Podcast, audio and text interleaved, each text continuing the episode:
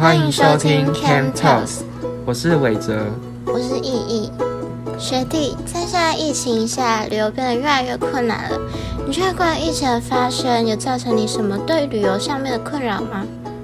其实，在旅游上真的造成了很多的不方便，像是不能出国旅游，或是走到哪都要担心 COVID-19 的疫情。真的，真的希望疫情的生活可以尽快的结束。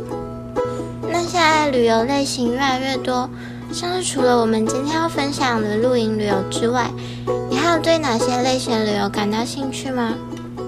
我觉得生态旅游也不错诶，因为生态旅游主要就是要强调大自然、保育类型的一种旅游。我觉得在旅游中开心快乐固然重要，但是对环境上的保护也是非常重要的一部分。没错。环境上的保护真的非常重要，也是现在社会上非常注重的议题。那我们现在就正式进入我们正题吧。这次要跟听众分享的露营地点是位于花莲的风七石露营营地。学弟有听说过或是有去过这个地方吗？我以前有听说过，但是还没有去过。当时听说这边可以看到一片海景，而且里面有很多的装置艺术。听说还有一个天空之镜的造景。对啊，天空之镜的造景是近年来非常有名的。其实一开始有很多民众认为这是一座无边际的游泳池，但去到那里才知道，其实它的水位非常的浅。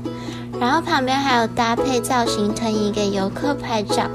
天空之镜也是这个风七十营地里面著名的拍照圣地。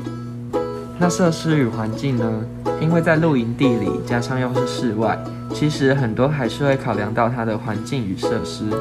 先说说风七十的设施好了，我觉得风七十在许多露营地里的设施算是非常的完整了。而且其实风七十营地有一个非常大的优点，就是它的露营地隔壁就是海中天民宿，他们的老板是同一位。所以，如果在风七十露营，也可以享有海中天民宿的早餐。那这样很方便耶，就不用再自己做或是另外买了。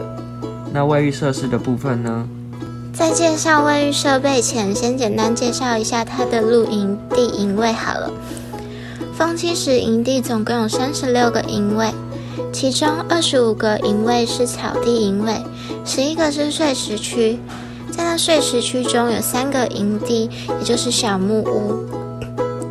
然后他们的营区有分上层以及下层。在以前卫浴设备只有下层有，上层是新增的，目前还在动工。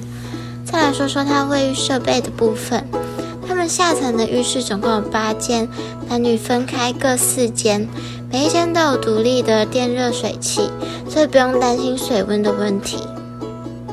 这样还不错耶，因为水温的问题真的很重要，加上那边又是靠海，如果用天冷的话，水温忽冷忽热，真的很容易感冒。